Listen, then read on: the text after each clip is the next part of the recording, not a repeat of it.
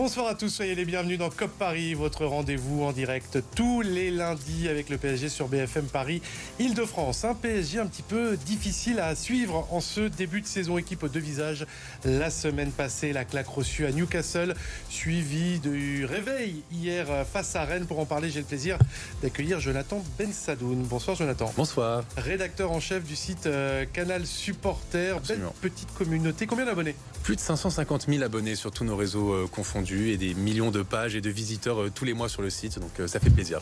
Il est là également, il a vécu des émotions contrastées ces derniers jours. Franck Dessous. Salut Julien. Supporter du Paris Saint-Germain. On va passer au sommaire, et que faut-il retenir de la semaine écoulée, la débâcle à Newcastle et les interrogations autour de Luis Enrique, ses choix, sa philosophie, sa relation avec les médias, ou plutôt le réveil hier à Rennes marqué par le retour de Vitinha dans le 11 de départ. Le Portugais est-il indispensable à l'équilibre du PSG C'est la question que l'on vous a posée sur le hashtag COP Paris. On évoquera également cette période un petit peu compliquée qui est en train de traverser Kylian Mbappé. Quatre matchs sont marqués. Quelles sont les raisons de cette méforme et faut-il s'en inquiéter? Et puis comme tous les lundis, vous en avez l'habitude, les résultats de vos clubs franciliens, foot et omnisport. Cop Paris, c'est parti.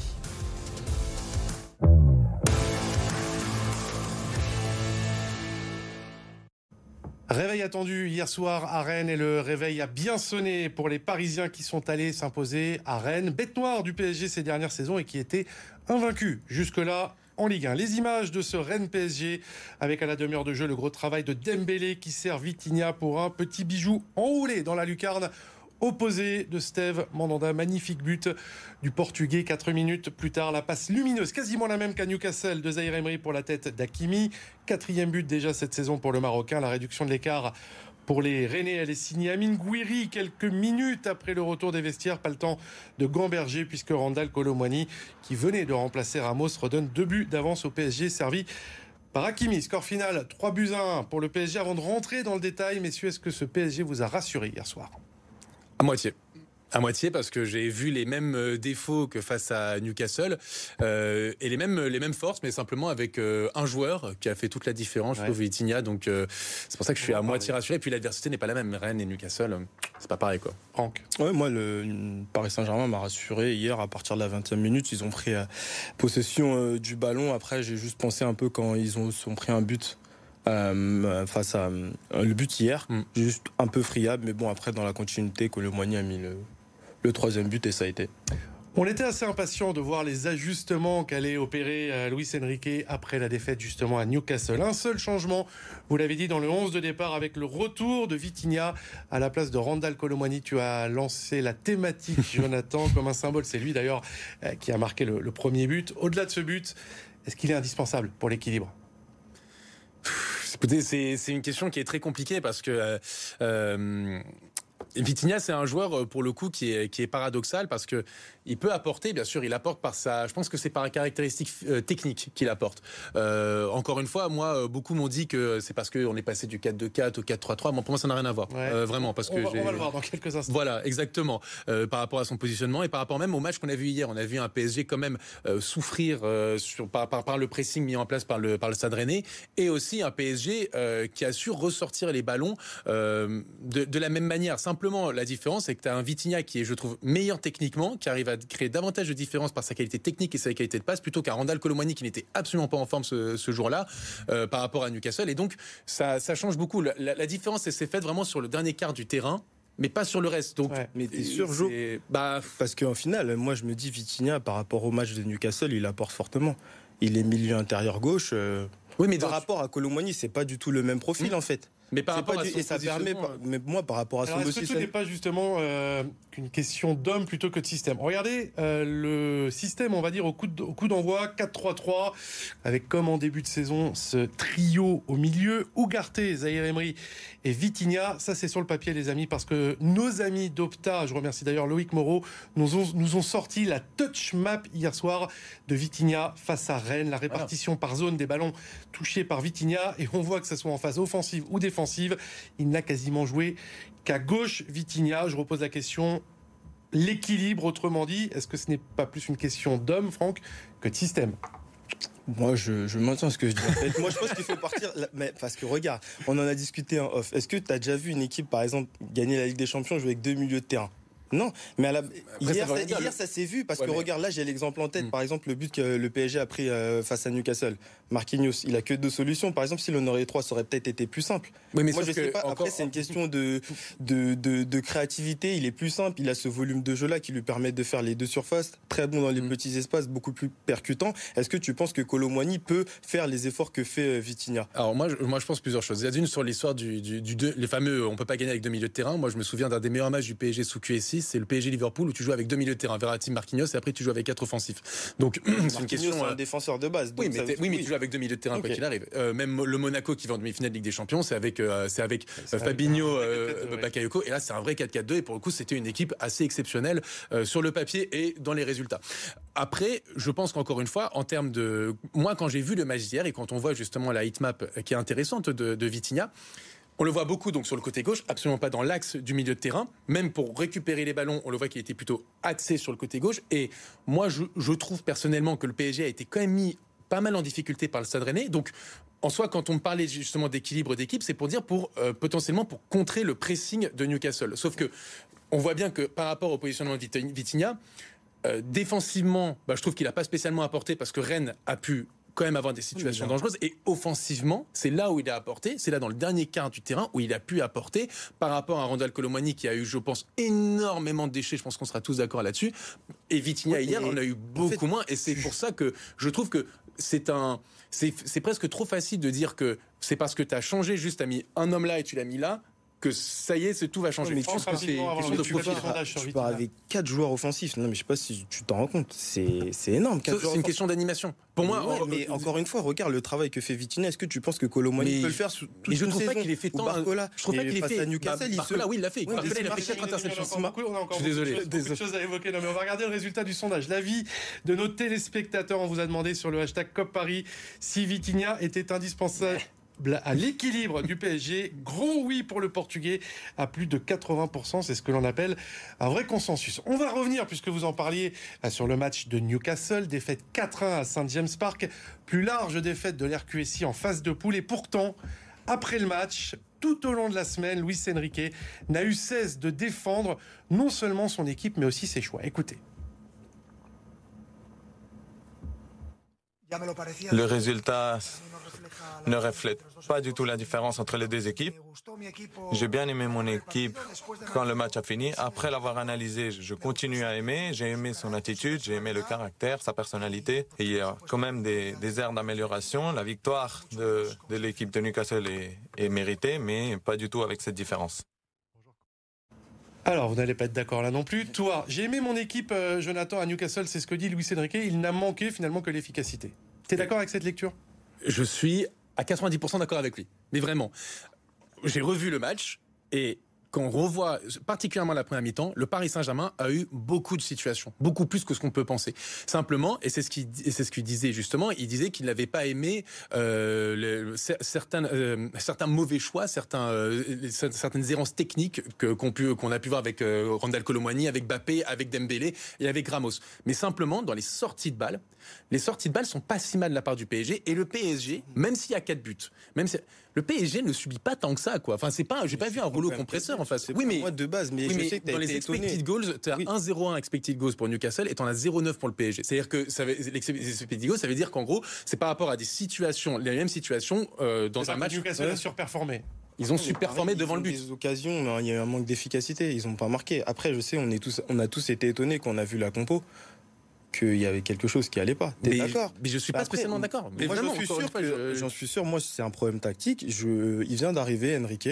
On va lui laisser le temps, mais il faut qu'il assume. Est-ce que peur qu'il s'entête ou qu'il s'enterre avec ses, convictions bah, De façon qu'on va en parler, mais de façon qu'il a une communication un peu bizarre. oui, on a tous un peu peur, les supporters euh, qui, qui s'entêtent, mais bon, je, je pense qu'il va changer. Enfin, parce que la, victoire face à Marseille, désolé, hein. la victoire face à Marseille, elle a été trompeuse. On l'a vu le match suivant contre Clermont que ça n'allait pas et Newcastle, bah voilà, ils ont totalement une perdu. Question d'homme. malheureusement compté. On va parler, Franck, tu as raison, de la communication aussi. Louis Enrique, ça a énormément fait réagir. On savait que l'Espagnol n'était pas un très grand fan des médias. Ça s'est confirmé hier lors d'une séquence euh, très tendue qui a fait le tour des, des réseaux avec euh, Alexandre Ruiz samedi également lors de sa conférence de presse d'avant-match. Regardez. Vous savez combien d'années je, je, fais comme entraîneur euh, au plus haut niveau? Beaucoup. Quand on perd avec quatre attaquants, c'est la faute à l'entraîneur. Mais quand on gagne, non. Le problème que les journalistes vous avez dans n'importe quel pays, c'est que votre intérêt est porté sur un scénario soit très positif, soit très négatif. Tout n'est pas noir ou blanc. Ça vous gêne cette communication, ça y est, euh, conflictuelle avec la presse? Je lui encore raison. Je suis désolé. Je veux pas jouer l'avocat mais il a raison. Euh, non, mais, elle on, mais oui, mais, mais, dans, mais, dans, le fond, il a raison dans ce qu'il dit. Quand il dit effectivement, on analyse beaucoup plus par rapport euh, au scénario. C'est vrai. Le scénario est largement euh, en, désavantage du PSG contre Newcastle et donc on est là à tout jeter. Hier, le scénario est favorable euh, envers le PSG parce que Rennes, c'est pas Newcastle et Rennes n'a pas, n'a pas eu l'efficacité. Bon, et si Paris avait perdu hier, qu'est-ce qu'on aurait dit? On aurait dit quoi? On aurait dit, bah, Vitinha, c'est peut-être pas la solution, c'était peut-être pas le truc. en fait, le problème, c'est que je comprends, mais le problème, c'est quand on analyse vraiment le jeu, le rôle de Vitinha, par exemple, hier, est le même qu'un Colomboigny. Donc, c'est trop, en fait, c'est se limiter, je trouve, dans l'analyse, de seulement se dire, bah, parce que tu as, ce que je disais tout à l'heure, tu passes d'un joueur là et tu le mets là, donc ça y est, ça change tout. Non, je suis désolé. Et dans ce qu'il dit. Euh, Jonathan. Non, mais. Désolé, ils ont pas le même rendement. Mais, mais, mais, mais, sur la communication de Luis Enrique. communication, Franck, de, de Luis Enrique, est-ce que tu n'as pas l'impression aussi ça entrave aussi parfois un petit peu le débat parce qu'on a la sensation qu'il se refuse presque à répondre à certaines questions qui certes lui sont posées et reposées. Voilà, c'est dommage pour nous les, les, les, gens qui aiment le foot en gros parce qu'en fait il s'enterre, il veut pas forcément répondre aux journalistes. C'est un jeu qui, qui, va être en train de mener avec euh, les, les journalistes sur ce point-là, mais après euh, je pense qu'il accepte pas trop les, les, les critiques euh, que lui font les journalistes, mais Mmh. Ça, c'est Luis Enrique ou c'est le PSG qui aura un petit peu C'est lui parce, qu'en Espagne, il était déjà comme ça, il répondait pas forcément aux ah, journalistes. je repense à Thomas Tuchel qui était nickel en termes de communication. Luis Enrique, il a été pendant quelques semaines et puis cavrier total à un moment. Même il se ressemble beaucoup, je trouve. Beaucoup plus que ce qu'on le croit. c'est vrai que je retrouve, je, retrouve, un peu des côtés de Thomas, de, Thomas Tuchel en Luis Enrique, ce qui est pas désagréable. Mais, euh, mais après, euh, il faut comprendre aussi du côté de Luis Enrique, c'est qu'il sort des matchs, euh, il est aussi, euh, il vit comme nous, mais puissance sans, voilà les, les, les, situations. Et quand on, on, on, on fait aussi, on fait des remarques, je pense que ça peut le crisper. Aussi, il faut, il faut comprendre aussi ce qu'on veut, c'est que euh, on a demandé pendant plusieurs années un grand entraîneur en Paris Saint-Germain. Mmh. On a demandé un mec qui a tout gagné, un mec qui, qui, a des idées, et on, répète aussi, on veut un projet sur du long terme avec le PSG. Bon, on a ce projet avec du long terme. On a un, on a un grand entraîneur qui a gagné avec des champions, qui a coaché les, la plus grande, une des plus grandes sélections au monde et un des meilleurs clubs du monde. Laissons-lui le temps. Ça, tout ne peut pas marcher en un mois. mais non, mais beaucoup de critiques, c'est pour ça. Et je oui, mais laisser un peu le temps. Le temps. Et on dit juste que voilà, qu'il explique pourquoi il a fait ça face au match à Newcastle et qu'il s'est trompé. Mais je pense qu'il accepte pas la critique. C'est juste ça en fait. Bon, écoutez, mais c'est un jeu entre les journalistes et lui. Parce qu'il pense qu'il s'est pas trompé. C'est un jeu peut-être un petit peu dangereux. On le retrouvera peut-être sur Twitch parce qu'on sait que c'est vrai. Luis Enrique l'avait fait avec la sélection espagnole. Petite coupure pub, les amis, et on se retrouve dans quelques instants pour la deuxième partie de COP Paris. À tout de suite.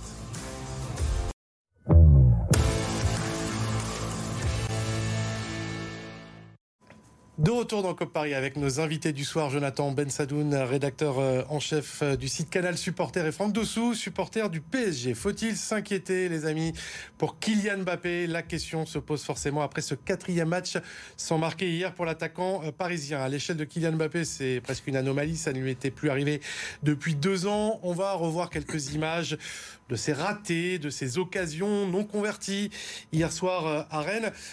Euh, passons un petit peu outre l'efficacité euh, hier, même si on revoit les, images de, ces ratés-là. Comment vous l'avez trouvé hier soir, Kylian Mbappé?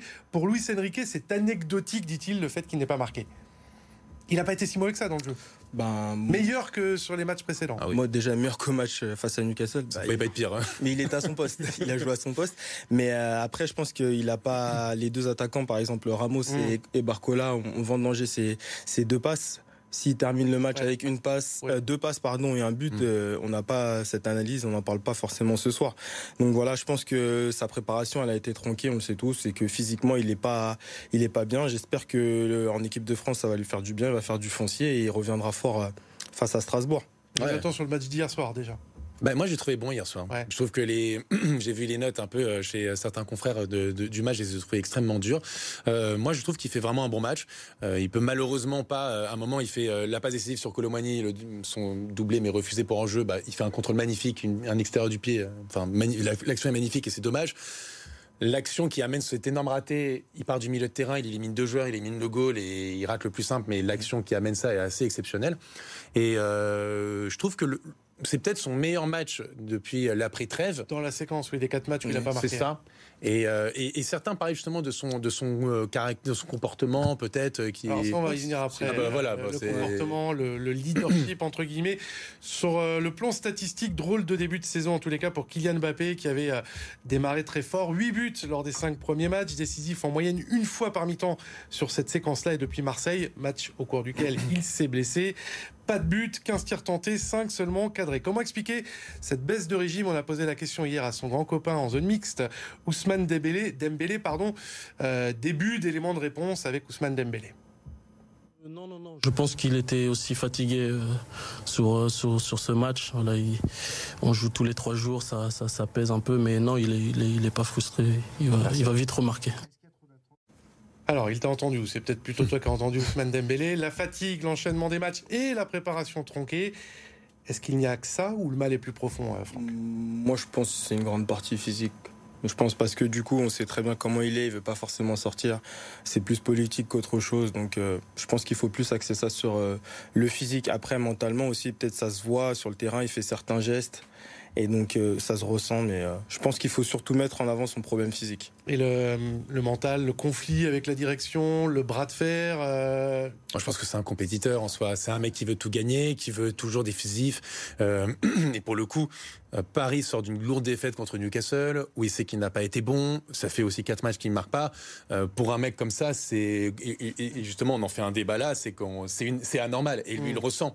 Et donc euh, qu'il soit frustré sur le terrain, presque pour moi c'est c'est presque satisfaisant parce que il se satisfait, enfin c'est parce qu'il est, il est exigeant envers lui-même et pour lui ça lui suffit pas juste d'être bon, il doit être toujours dans, dans l'excellence à chaque match quoi. Donc il y a de ça aussi. C'est un grand grand compétiteur qui est Mbappé, faut pas oublier. Ce, ce comportement à Newcastle que vous évoquiez, les, les gestes d'agacement, d'énervement, c'est une chose. On attend peut-être aussi, on parle aussi peut-être de leadership autour de, de Kylian Mbappé au vu de sa position dans l'équipe, au centre, euh, complètement seul au centre du projet désormais. Est-ce qu'il n'y a pas euh, un peu plus d'attente à ce niveau-là désormais? Bah, il a revendiqué certaines choses la saison dernière. On lui a donné cette année. Il a été nommé vice-capitaine. Je pense que quand le Paris Saint-Germain perdait 2-0 face à Newcastle, il aurait peut-être dû euh, haranguer euh, ses, coéquipiers au lieu de lever les bras, mais il l'a pas fait. Donc, euh, qu'il se concentre sur le sportif. Attends, Attends, pas plus de lui, toi, en termes de leadership. Je pense notamment à Newcastle dans la tempête? Alors hier, hier, je, je, je lui trouve euh, des, des, circonstances atténuantes sur sa frustration de ne pas marquer la défaite ça.